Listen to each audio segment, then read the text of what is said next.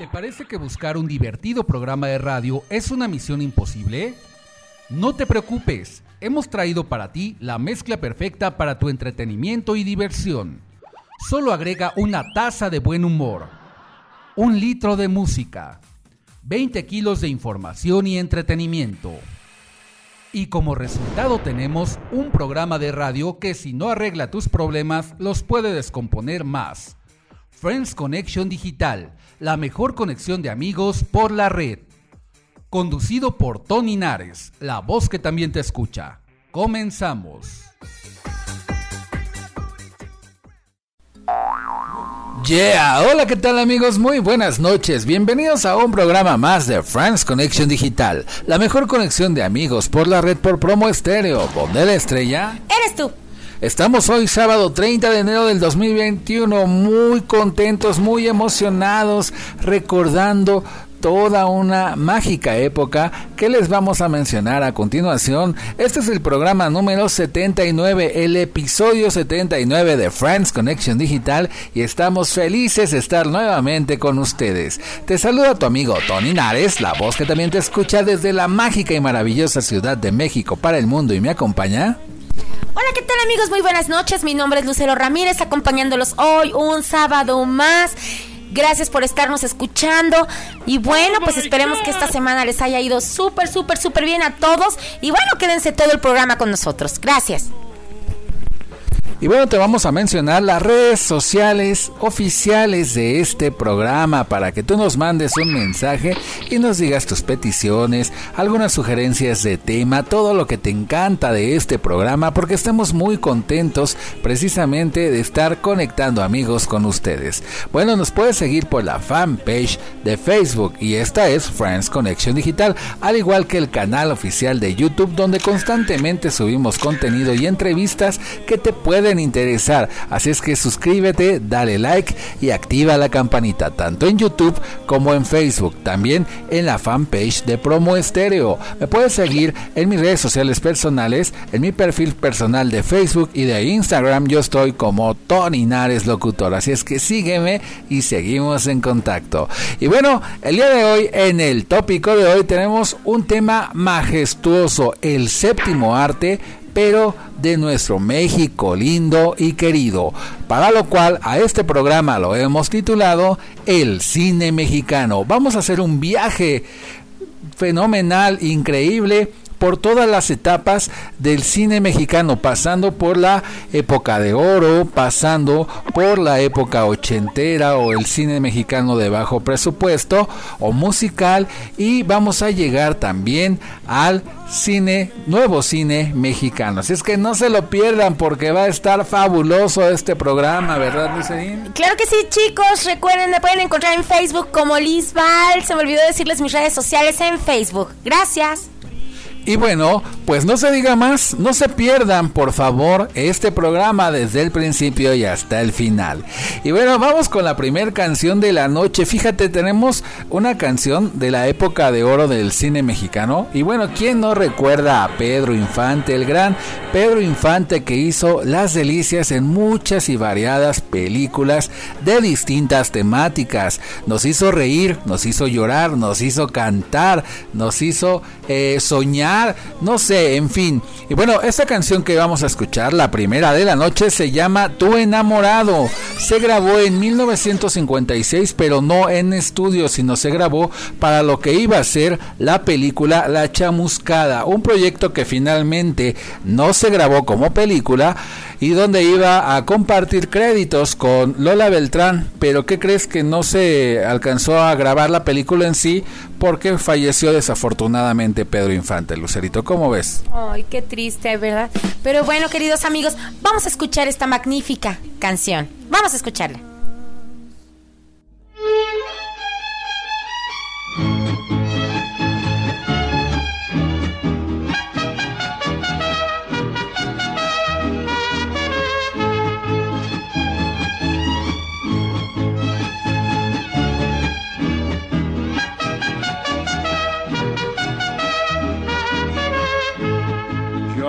Tu enamorado al que nunca correspondes, ya llegó hasta la ventana desde donde tú lo escuchas, pero donde tú te escondes, ya no sé ni qué decirte, ya ni tengo que cantarte, yo quisiera maldecirte, pero ya estoy convencido que nací para adorarte.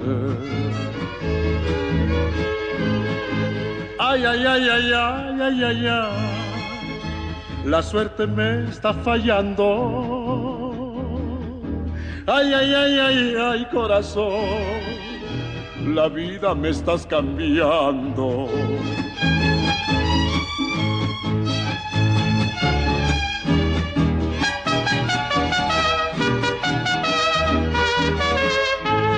Ya llegó tu enamorado el que te interrumpe el sueño, ese pobre desgraciado que anda siempre desvelado, porque quiere ser tu dueño. Alguien me contó tu vida, supe de tus ilusiones, yo no sé si me equivoque, pero casi estoy seguro que te gustan mis canciones. Ay, ay, ay, ay, ay, ay, ay, ay. La suerte me está fallando. Ay, ay, ay, ay, ay, corazón. La vida me estás cambiando.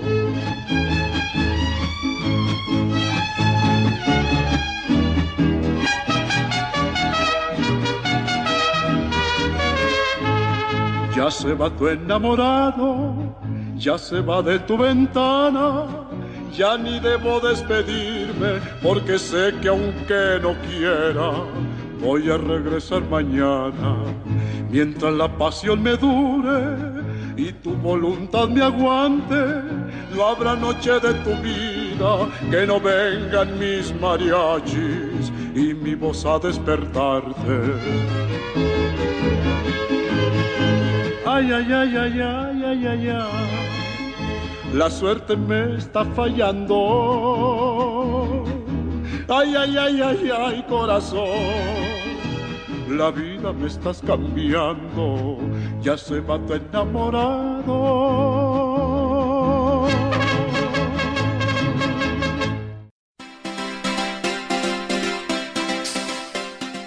No seas gente X, solo gente Y. Regresamos a Friends Connection Digital.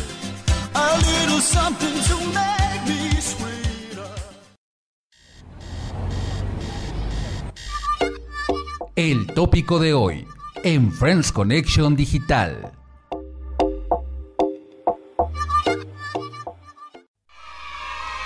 Y claro que sí, estamos ya de regreso en Friends Connection Digital, la mejor conexión de amigos por la red por promo estéreo y ahora más fuerte que nunca.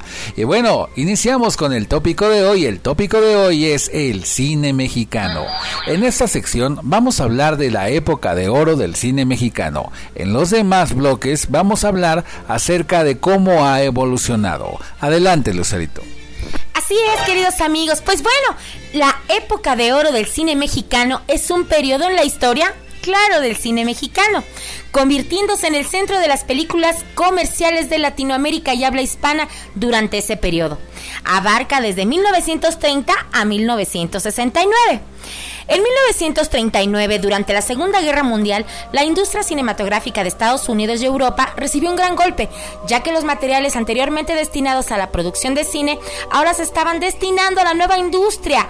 Muchos países empezaron a enfocarse en la realización de películas de guerra, dejándole la oportunidad a México de producir películas comerciales para el mercado mexicano y latinoamericano. Este ambiente cultural favoreció el surgimiento de una nueva generación de directores y de actores considerados, considerados hasta la fecha unos íconos en México y en los países hispanohablantes. Pues déjame te cuento, Lucerito, que nuestros días, y bueno, tomando en cuenta que ahorita pues los complejos cinematográficos están cerrados por la pandemia, pero cuando abren o cuando abrieron en épocas normales, Eh, acudir al cine a ver una película es una experiencia que involucra los cinco sentidos e implica un sentimiento muy exclusivo.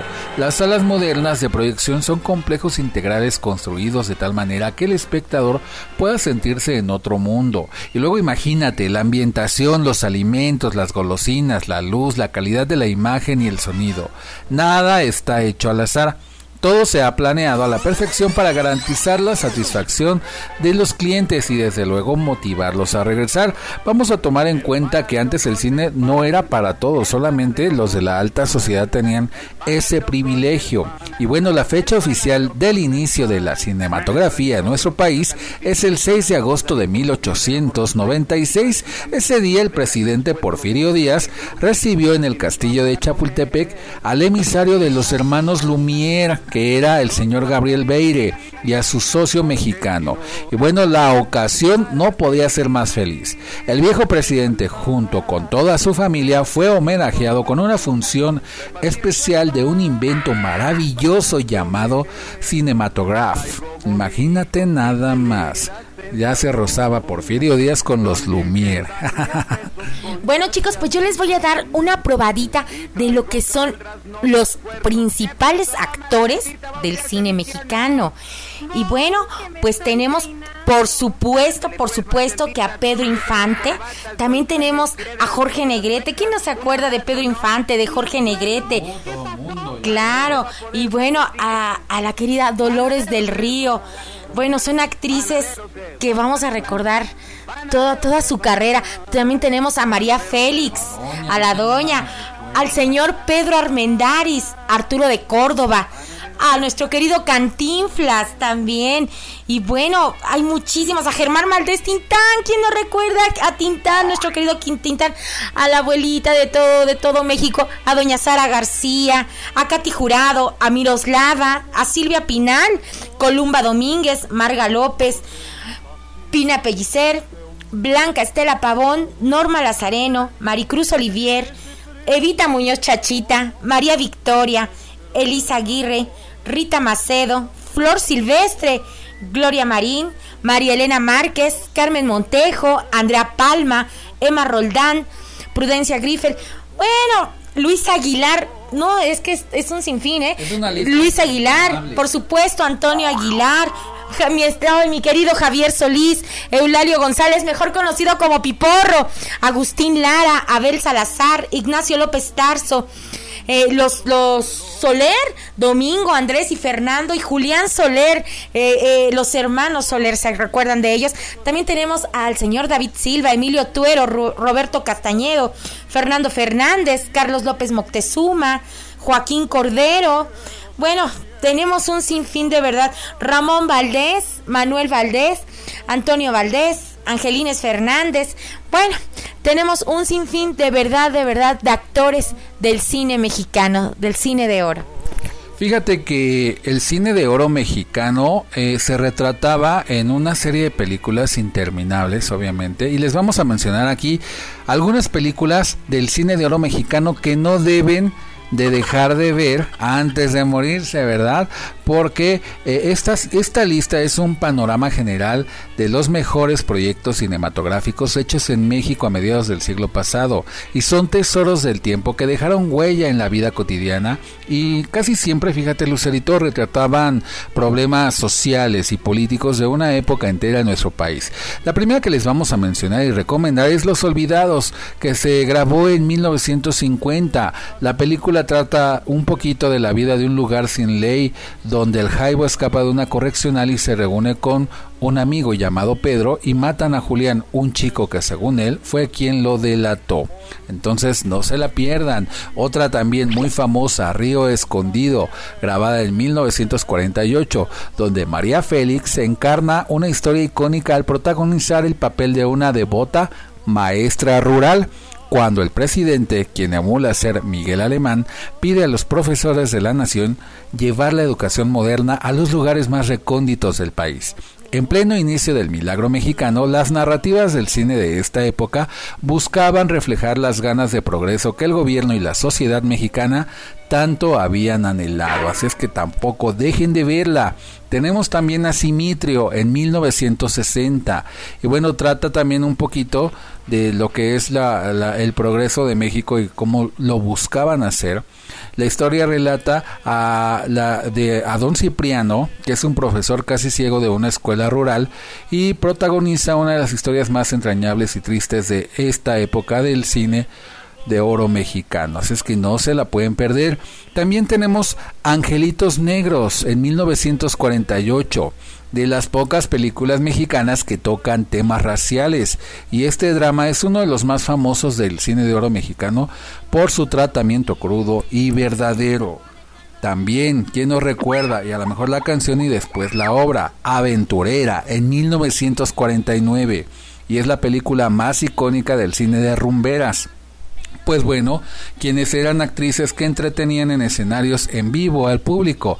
Y bueno, ahí eh, actuó Ninón Sevilla interpretando a Elena Trejo, una joven ingenua que cae en la en las manos de un proxeneta y la lleva a trabajar a una casa de citas. También les recomendamos a Doña Diabla, grabada en 1949, una de las cintas más icónicas también de la gran Doña de México, María Félix.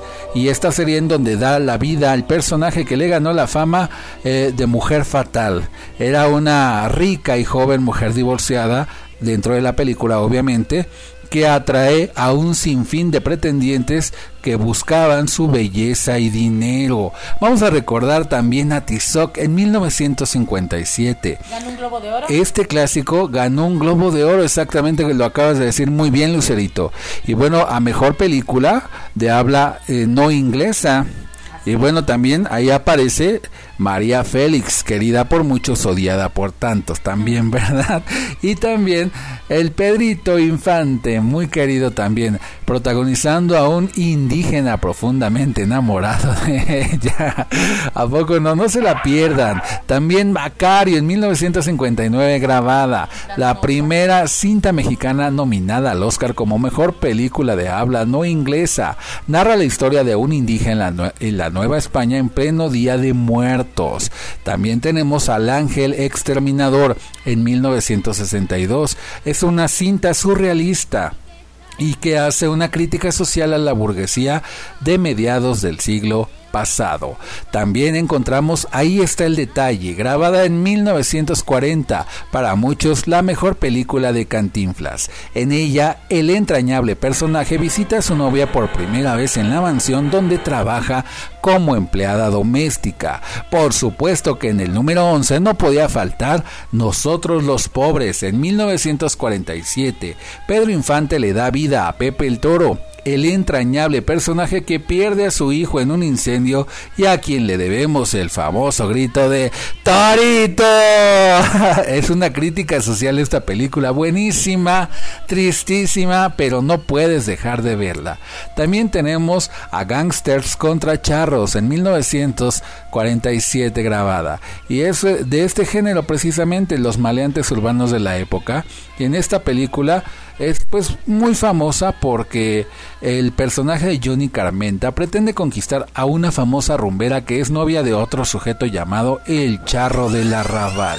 ¿Cómo ven estas películas que están fabulosas? ¿Qué otras películas recuerdas, Lucerito, del, de la época de oro del cine mexicano? Ay, bueno, pues eh, tantas de Pedro Infante, por ejemplo, Los Tres García, eh, nosotros los pobres, que ya lo comentabas, no, ustedes los ricos. Ajá, Pepe el Toro Pepe, también, continuación. Pepe el Toro, continuación, tienes razón. Y bueno, de verdad, de verdad, nos quedaríamos cortos con tantas y tantas películas para ver del cine de oro, ¿verdad? Y fíjate, también podemos comentar en la película Santa, esta cinta se considera la primera película del cine sonoro de México con sonido perfectamente sincrónico a la imagen. Y bueno, en ella aparece Lupita Tobar, también a Macario. La fotografía perteneció a Gabriel Figueroa y jugó un papel muy importante para guiarnos a descubrir la muerte que traemos escondida desde que nacemos. Allá en el Rancho Grande, otra de las películas de esta época fabulosa. Y bueno, también Flor Silvestre dirigida por el indio Fernández, donde sale Pedro Armendáriz y Miguel Ángel Ferriz. Maclovia con María Félix y Pedro Armendáriz. María Candelaria. La Perla, nosotros los pobres que ya mencionamos, o sea... El rey del barrio.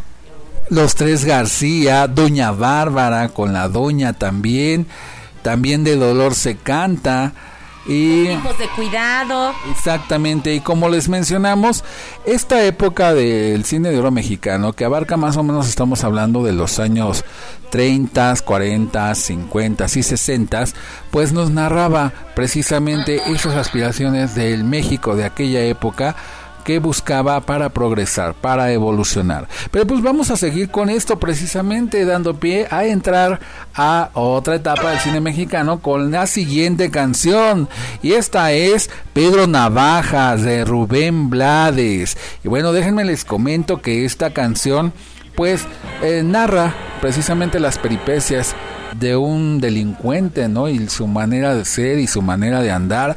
Eh, primero nació la canción y después la película. Ah, la compuso justamente Rubén Blades, pero no autorizó que se grabara la película. Ya eh, hasta después él saca de alguna forma la segunda parte llamada Sorpresa, Sorpresa o El hijo de Pedro Navajas, pero ya bajo su eh, pues autoría o, o dando su consentimiento. ¿Cómo ves? Muy bien amigos, pues vamos a escuchar esta increíble canción y vamos a bailarla.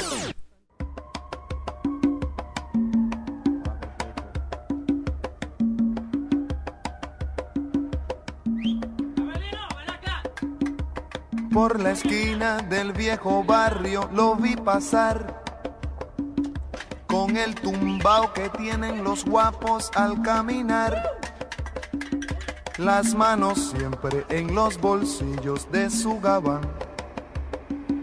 Pa' que no sepan en cuál de ellas lleva el puñal.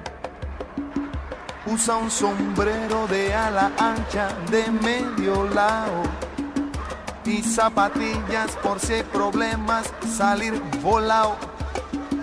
Lentes oscuros pa' que no sepan que está mirando y un diente de oro que cuando ríe se ve brillando. Como a tres cuadras de aquella esquina, una mujer va recorriendo la acera entera por quinta vez. Y en un zaguán entra y se da un trago para olvidar el día está flojo y no hay clientes para trabajar pasa muy despacito por la avenida. No tiene marcas, pero todos saben que es policía. Mm. Pedro Navaja, las manos siempre dentro al gabán. Mira y sonríe y el diente de oro vuelve a brillar. Mientras camina pasa la vista de esquina a esquina. No se ve un alma, está desierta toda la avenida cuando de pronto esa mujer sale del zaguán y Pedro Navaja aprieta un puño dentro del gabán. Mira pa' un lado, mira pa' el otro y no ve a nadie. Ya la carrera, cruza la calle. Y mientras tanto en la otra acera va esa mujer refunfuñando, pues no hizo pesos con qué comer. Mientras camina del viejo abrigo, saca un revólver. Esa mujer iba a guardarlo en su cartera pa' que no estorbe. Un 38 Smith Wesson del especial que carga encima pa' que la libre de todo mal. Y Pedro Navaja, puñal en mano, le fue pa' encima de oro iba alumbrando toda la avenida. Hizo fácil mientras reía el puñal le hundía sin compasión. Cuando de pronto sonó un disparo como un cañón. Y Pedro Navaja cayó en la acera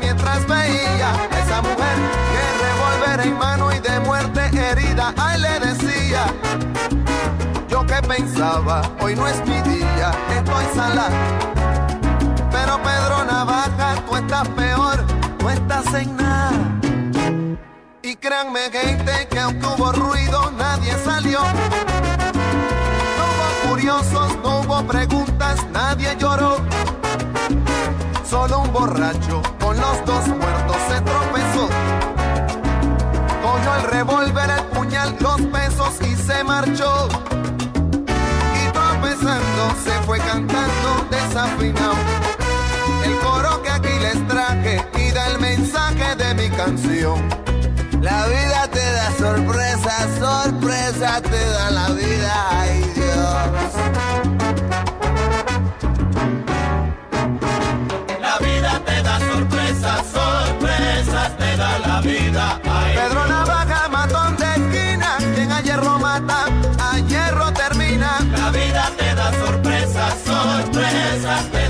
Vida. Maleante pescador, balanzuelo que tiraste, en vez de una sardina, un tiburón enganchaste.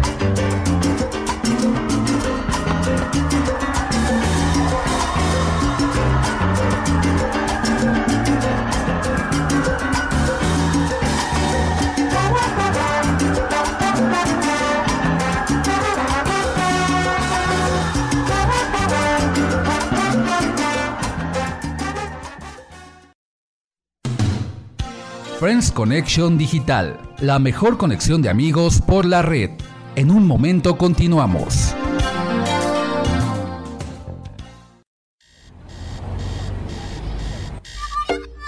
El tópico de hoy en Friends Connection Digital.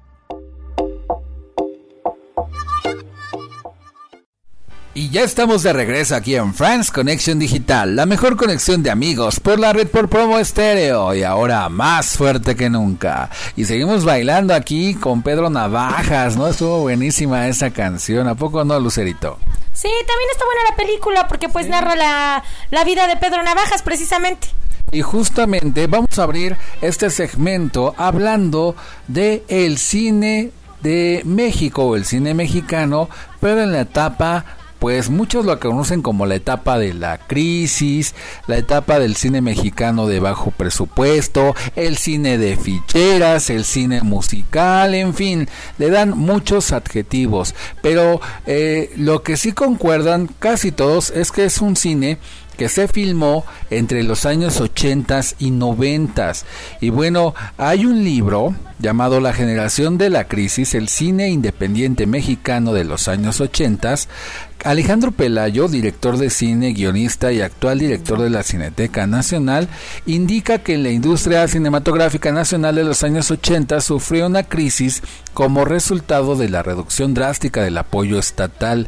Y este libro rescata pues algunas obras que fueron óperas primas de cineastas que filmaron en difíciles condiciones, pero había de verdad por esta situación muy bajo presupuesto para grabar o para filmar películas, muchas de ellas salieron pues obviamente a la pantalla grande, otras se quedaron como videohomes, los famosos videohomes y eh, pues realmente unas de ellas eran muy malas. Sí, Muy pero malas. que precisamente, fíjate qué contrariedad.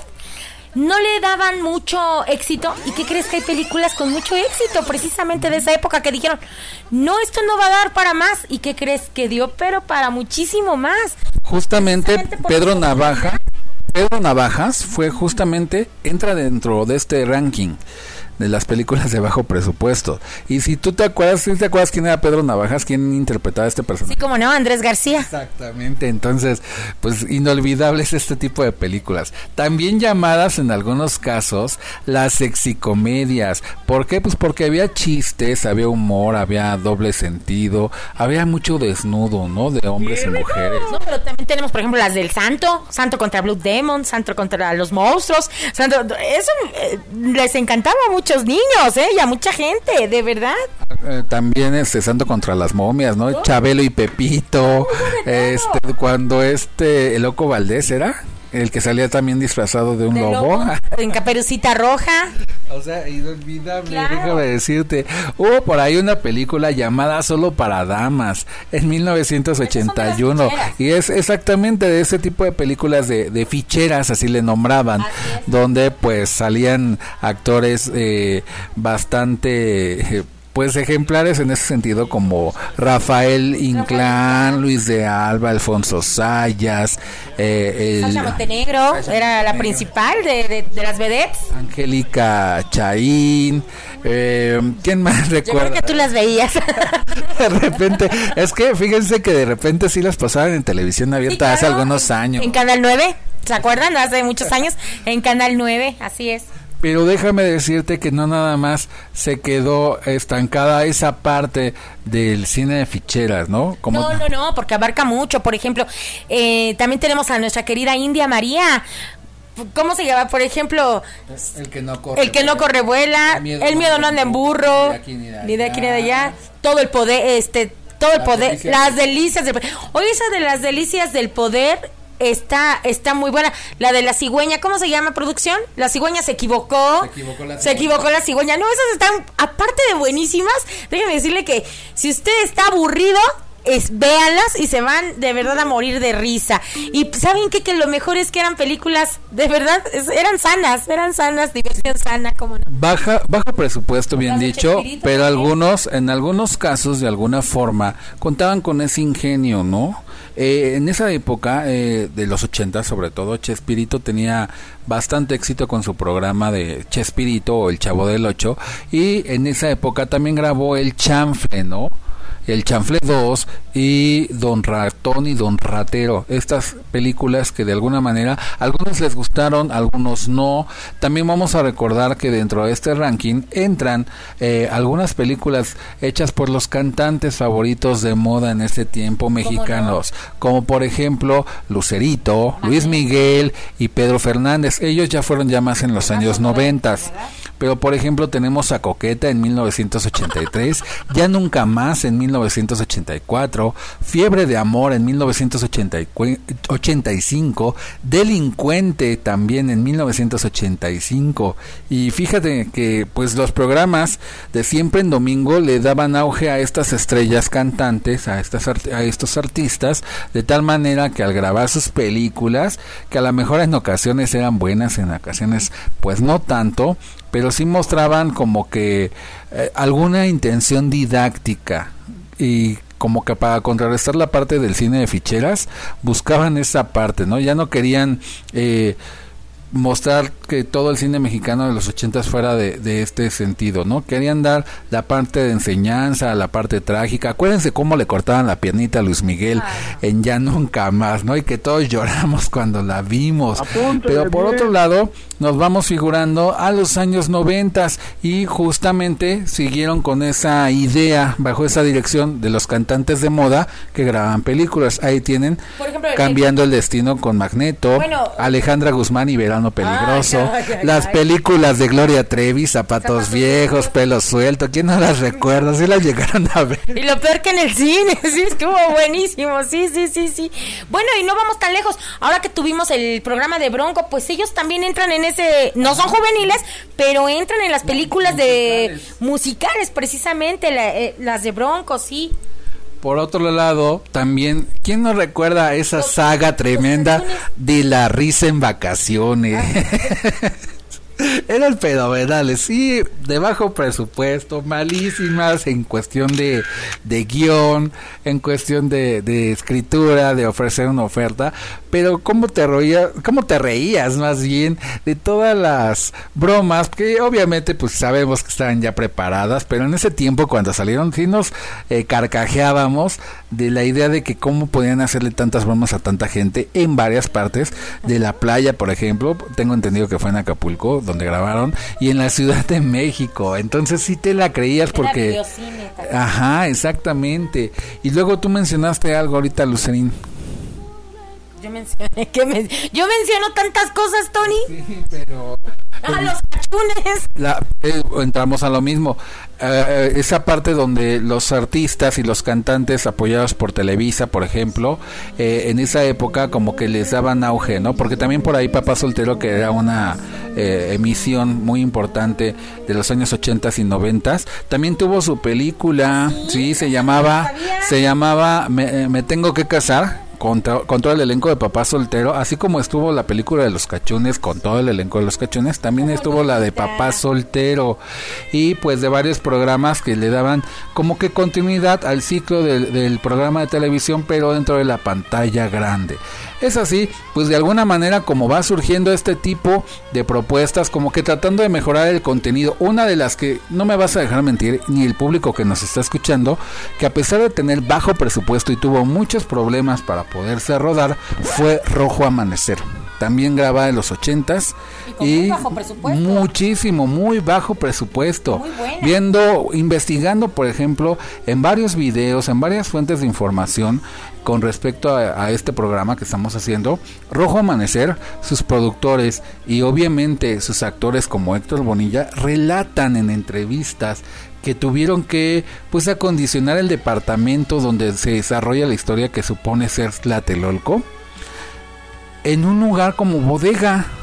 O sea, y tuvieron que grabar prácticamente a escondidas la película porque el gobierno mexicano en ese entonces les estaba manteniendo prohibido hablar del tema del 68. Entonces, a escondidas la grabaron para poderla distribuir. Fue todo un show porque ya la tenían enlatada y estaba prohibidísima sacarla en las salas de cine. Y nadie le tenía fe a la película, más que sus productores, su escritor y pues obviamente sus actores, entre ellos Sergio Bonilla, que le dieron pues el punch para que pudiera salir a la luz y hoy día pues sigue siendo una de las películas más importantes de los años 80 de México que relata una parte trágica de la historia de México, justamente. Oye, ¿quién recuerdas también? ¿Te acuerdas las, las películas de los Almada, las de Dora la Tailera? O sea, también tenemos ese ese ese cine dentro de los 80s y 90 80s y 90s están los Almadas, muy famosos, por cierto.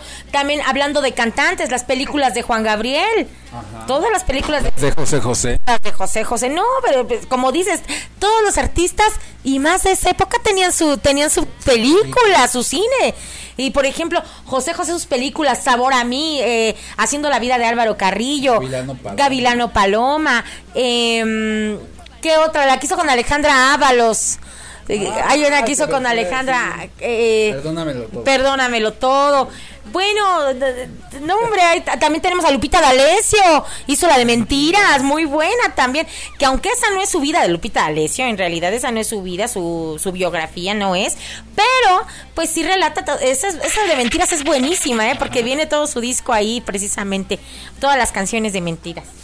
Pero vamos con más del cine mexicano y su evolución, cómo ha ido evolucionando hasta nuestros días.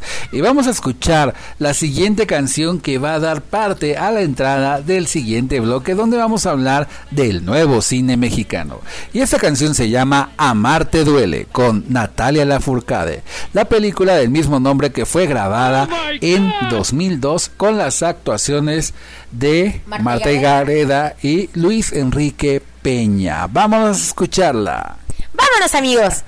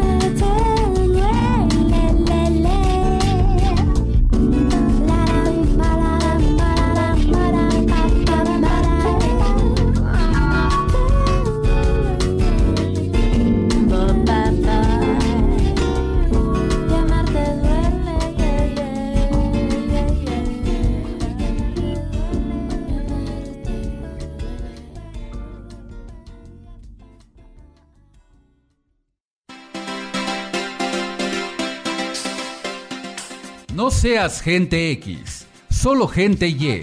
Regresamos a Friends Connection Digital.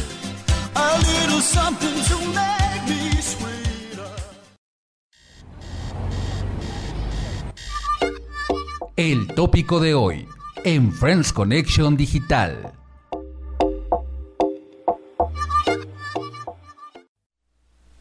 Y seguimos con más de Friends Connection Digital, la mejor conexión de amigos por la red, por promo estéreo. Y ahora más suerte que nunca. Estamos hablando del cine mexicano y ahora en este segmento vamos a hablar del nuevo cine mexicano. Vamos a recordar un poquito que el gobierno del sexenio de Miguel de la Madrid en 1982 al 88 dejó en el olvido la industria eh, cinematográfica mexicana porque se atravesaba para no variar una crisis económica y lo que menos le importaba al gobierno era precisamente apoyar al séptimo arte nacional. Pero la iniciativa privada, como ya lo mencionamos, rescató el cine mexicano con un sinfín de cintas de ficheras sobre picardía, albures y comedia para adultos. Hoy en día ese tipo de películas, aunque en su momento se pensaba que era la peor decadencia del cine mexicano, ahora se considera cine de culto Lucerito, fíjate, porque pues se crea eh, espacios que dieron eh, pues, la pauta para crear el nuevo cine mexicano, que estamos hablando de los finales de los noventas, eh, pasando por los 2000 y hasta la actualidad, ¿no? Así es, pues fíjense como nos dice Tony, a lo largo de la década de los 90, el cine mexicano comenzó a dar muestras de una renovada tendencia en materia de abordaje de otros contenidos y en la calidad de sus producciones, como nos los comentas tú, Tony. Directores, guionistas y productores retomaron temas sociales y de crítica que habían sido abandonados durante varias décadas, no sin la eventualidad aparición y exhibición de algunos filmes de contenido controversial que habían logrado ser expuestos en las salas del país. Películas como la Tarea, Rojo Amanecer, La Ley de, Herodes, está buena. Chingas o te Bueno, esa es la ley de Herodes, ¿no? Y particularmente Danzón, cuyo filme logró que nuestro país retornara al connotado Festival de Cannes, constituyen la antesala que daría lugar a lo que se le ha denominado ahora el nuevo cine mexicano. ¿Cómo, cómo ves? Pues interesante y bueno, vamos a mencionar algunas películas que han hecho eh, pues honor a este nuevo cine mexicano y a ese título que se ha ganado últimamente las películas que se han creado en nuestro país. Sobre todo Amores Perros, ¿no? Por González Iñárritu y no no sí o sea la que la que se lleva la corona Amores Perros ah, estrenada en el año 2000 y pues obviamente ya sabemos... La película de nuestro país en ese, en ese momento, así es. ¿Y por qué fue la mejor película? Porque todo el mundo la vio. no, definitivamente. Premios, oye, y también por, eh, fue escrita por Cuarón, precisamente. Fue escrita por Cuarón. Y, la de tu mamá también fue esa, esta de tu mamá también fue escrita por, por Cuarón. Pues aquí, miren, también se puede, también se puede decir que esta película es de culto, porque pues con una historia completamente diferente a lo que estábamos acostumbrados a ver en el cine mexicano, donde se entrelazan tres historias bajo un mismo concepto un mismo tema. Eh, así comienza la cinta de esta icónica esta icónica historia de González Iñárritu. Vamos a recordar que se dividen las tres historias de los protagonistas que nunca se conocen obviamente, pero sin embargo sus vidas se cruzan en un horrible accidente automovilístico y las mascotas de los personajes, que son perros normalmente, tienen gran protagonismo en sus trágicos romances. Pero ¿por qué te dije por qué es importante? Pues déjenme les digo que ganó 11 premios Ariel, incluyendo mejor película, mejor director y mejor actor y también ganó varios premios por ser la mejor película de lengua no inglesa. Hasta llegó a Tokio, imagínense. Estuvo nominada al Globo de Oro y al Oscar en la misma categoría como la mejor película de habla no inglesa. No, o sea, se llevó las palmas este señor, ¿verdad? Y bueno, les voy a comentar, como les estaba diciendo, algunas películas más que entran dentro de este ranking. Y tenemos a La Dictadura Perfecta en el 2014, donde Luis Estrada nos relata un poquito eh, la historia de México justamente donde se habla de corrupción, crisis económica, educativa y de violencia a través de esta cinta donde muestra la mancuerna del gobierno mexicano con alusiones directas hacia ahora el expresidente Enrique Peña Nieto y la televisora con más poder mediático en aquel momento. Sí, me imagino que se imaginan ustedes a cuál me estoy refiriendo, pues esto se retrata precisamente en esta película.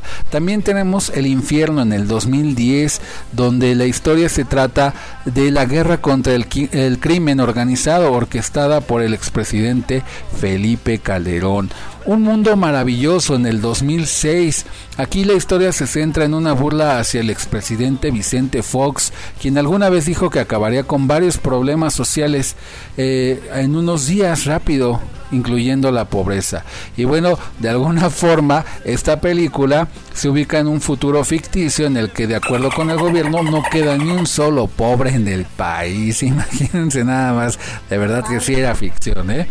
La ley de Herodes, que ya lo dijo Lucerito, en 1999, situada en el México de los años 40, con un excelente guion de Vicente Leñero, donde aborda los orígenes de la actual crisis política del país en una época en la que el infame PRI o Partido Revolucionario Institucional, así lo mencionan en la película, había conseguido su hegemonía a dos décadas de haber culminado la Revolución Mexicana. Así lo dice la película, ¿eh? no lo digo yo. También tenemos El Violín en el 2005 la ópera prima de Francisco Vargas, con 55 premios que fueron ganados en importantes festivales como el de Morelia, San Sebastián, Huelva y Sao Paulo. Y bueno, narra la vida del octogenario Plutarco, y quienes son campesinos y sus nietos, eh, que son músicos y participan en los planes de levantamiento de armas contra el gobierno. Matando Cabos en el 2004, una comedia repleta de humor negro, enredos, confusiones, violencias, mal viajes y muchas referencias cinematográficas y tributos a películas de culto que reflejan la pasión por el cine de Alejandro Lozano, director de la cinta. Y tu mamá también en el 2001 con Alfonso Cuarón que triunfó con esta película a nivel internacional, llevando en el protagonismo a Gael García Bernal, Diego Luna y Maribel Verdú, quienes interpretan a Julio Tenoch y Luisa respectivamente. ¿Se acuerdan de esta película y su controversial final? Bastante, ¿verdad? Perfume de Violetas en el 2001. La película dirigida por Maris Stach cuenta la historia de Jessica y Miriam, dos adolescentes que habitan en un barrio pobre de la Ciudad de México donde la vida no es nada fácil y también recordamos justamente su trágico final, no se las spoileo, véanla por favor, El Callejón de los Milagros en 1995 con la famosísima Salma Hayek, una película de Jorge Fons. Y la historia transcurre en el Cairo en los años 40, pero el filme cuyo guion fue escrito por Vicente Leñero también tiene lugar en el centro histórico de la Ciudad de México.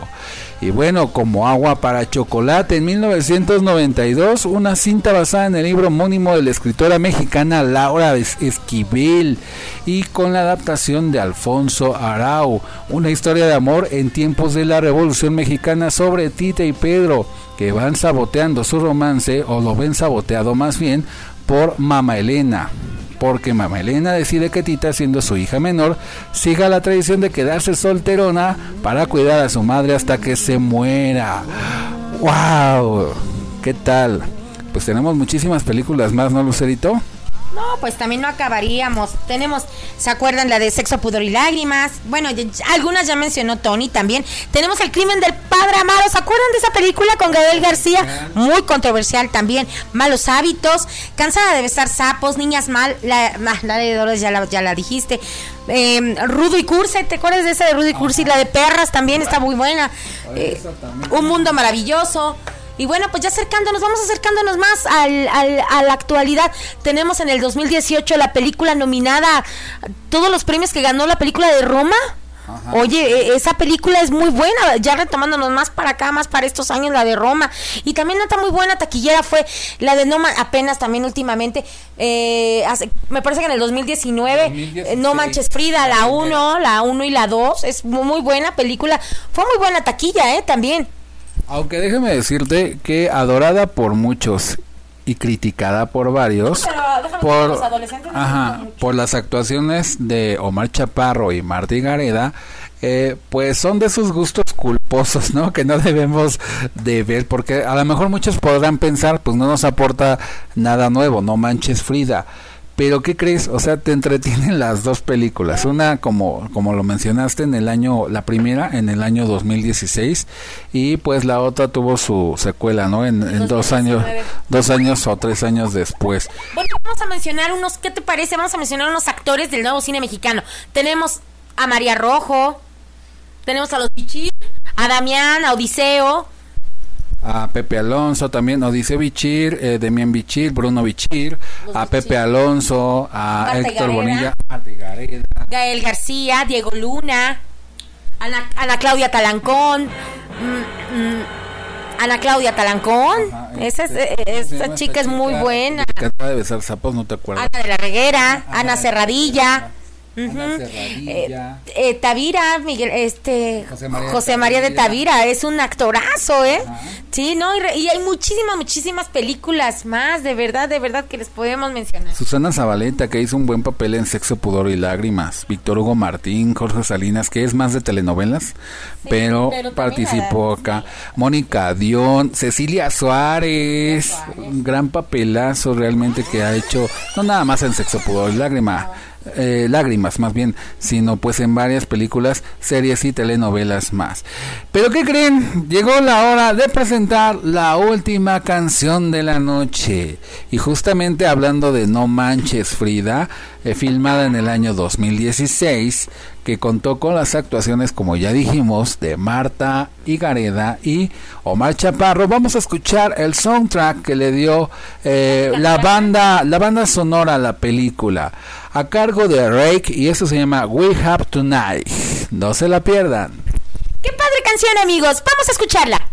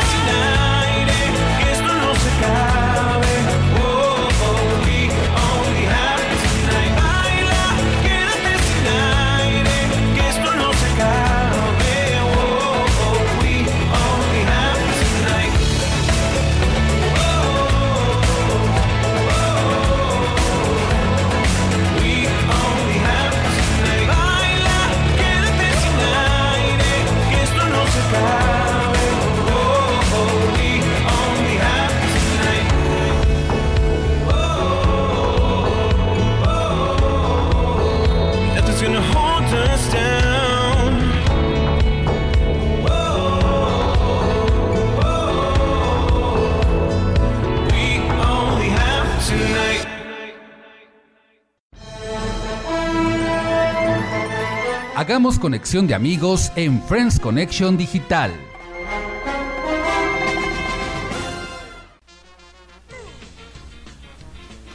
Y seguimos con más de Friends Connection Digital, la mejor conexión de amigos por la red, por promo estéreo.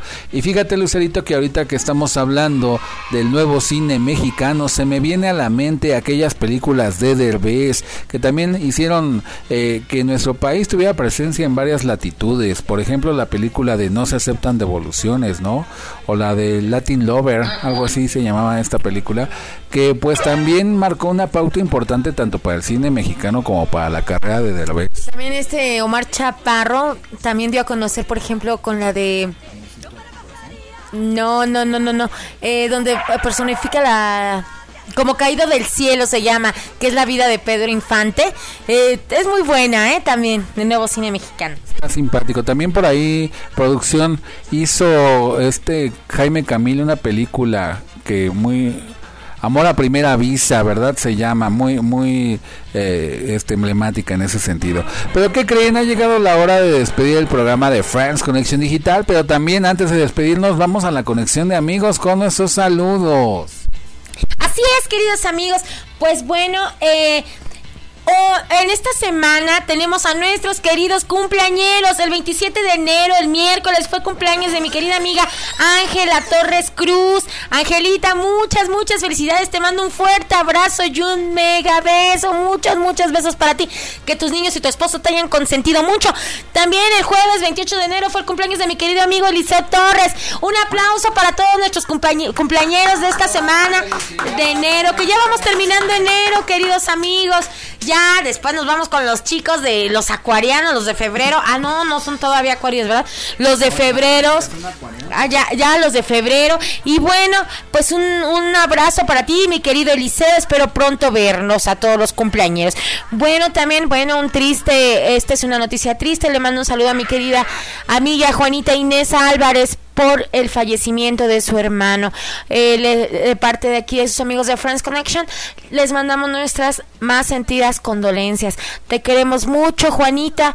Espero estés tranquila y bueno, pues ya tienes un angelito más que te cuida desde el cielo. También un saludo a mi querida amiga Luz María Sánchez Corrales, a su hija Berito, a María del Refugio Arellano, mi querida Cuquita, a Anita Rodríguez, a Rosa Elvira Espinosa, a la profe Pati Toledo, al señor Noé Miranda, que es mi vecino, un saludo, querido vecino Noé, a Vicky Salinas, a Carolina Sandoval, la venenosa, déjenme decirles que es magnífico, magnífico su trasnocho, sus programas, desayunando con desa- el almuerzo con Carolina, Carolina Sandoval, la venenosa, y bueno, un saludo querida amiga Caro, también a Sandra Salinas, a Moni Cerón y a María Gisela Molina López. A todos ellos les mando un beso, un beso muy enorme y un abrazo para todos ustedes y que estén súper, súper bien. Y todos los cumpleañeros que no dejen de festejar todo el... Todo, ah, pues ya se acabó el mes, ¿verdad? Pues agárrense el otro. Digo, porque pues a los del principio se echaron todo el mes, pues ustedes también, pues échense el de febrero. Les paso a Tony. Una felicitación enorme también a Adriana Mata, que cumplió años el día de ayer, eh, 29 de enero. Muchas felicidades, que se le haya pasado muy bien. Y un saludo a algunos de nuestros amigos integrantes del grupo de amigos de France Connection Digital, el mejor sin duda alguna, pésele a quien le pese. Un saludo a Inés Vázquez, a Jesús Soto, Mari Lugo, Rodrigo Rivera, Adriel Valenzo, Alberto Hernández, Amelec, César Gómez, Daniel, Edmundo, Iván Fuentes, Ivonne Luz, Caroluna, Katia, Lalito Lascurain, Nes de la Rosa, Andrea Flores, Ricardo Originales, Robert Ocampo, José Antonio Orozco, Víctor Martínez, también a René Díaz Gómez y a todos los integrantes de este fabuloso grupo de amigos que hacen conexión de amigos. Y bueno, también un saludote a nuestra amiga Lupita Gómez, ha sido a eh, Radio Escucha este programa, que se esté pasando muy bien y también le haya gustado este programa. Y ahora sí, ya nos vamos. Se despide de ustedes, Tony Nares, la voz que también te escucha y me acompañó. Así es, mis queridos, mis queridos friends. Les mando, ya saben, un beso, to, to, to, to, to, pero hacia toda nuestra audiencia, no nada más a los cumpleaños de los saludos, claro que no. Y agárrense su bebida favorita. Yo creo que ahora sí nos merecemos una cervecita, un whisky, un vinito tinto. Y vámonos, vámonos después a la camita, porque recuerden que todo lo tenemos que hacer ya en nuestra casita. Bueno, cuídense mucho, nos vemos la próxima semana y esperemos con un tema fabuloso y que les encanta a ustedes. Muy buenas noches. Y bueno, agradecemos a nuestra gran familia Promo en los controles digitales. Estuvo Cheli Marcos. ¡Bravo! Gracias por todo. Y bueno, también un abrazo enorme y agradecimiento a Lalo Llamas y a Isa Neumann, directivos de L&L Digital y Promo Estéreo. Ahora sí, ya es sábado por la noche, vamos a seguir escuchando los soundtracks que marcaron la historia de nuestra vida y las películas mexicanas. Pero recuerden que el último en soñar, que apague la luna. Nos escuchamos el próximo sábado con un tema fabuloso en Friends Connection Digital. Hasta la próxima emisión y que se la pasen muy bien. Bye bye chicos. Bye. Saludos, compañeros.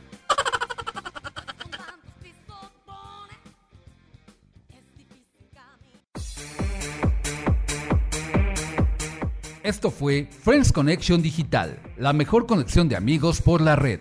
Escúchanos todos los sábados en punto de las 10 de la noche solo por Promo Estéreo, donde la estrella eres tú.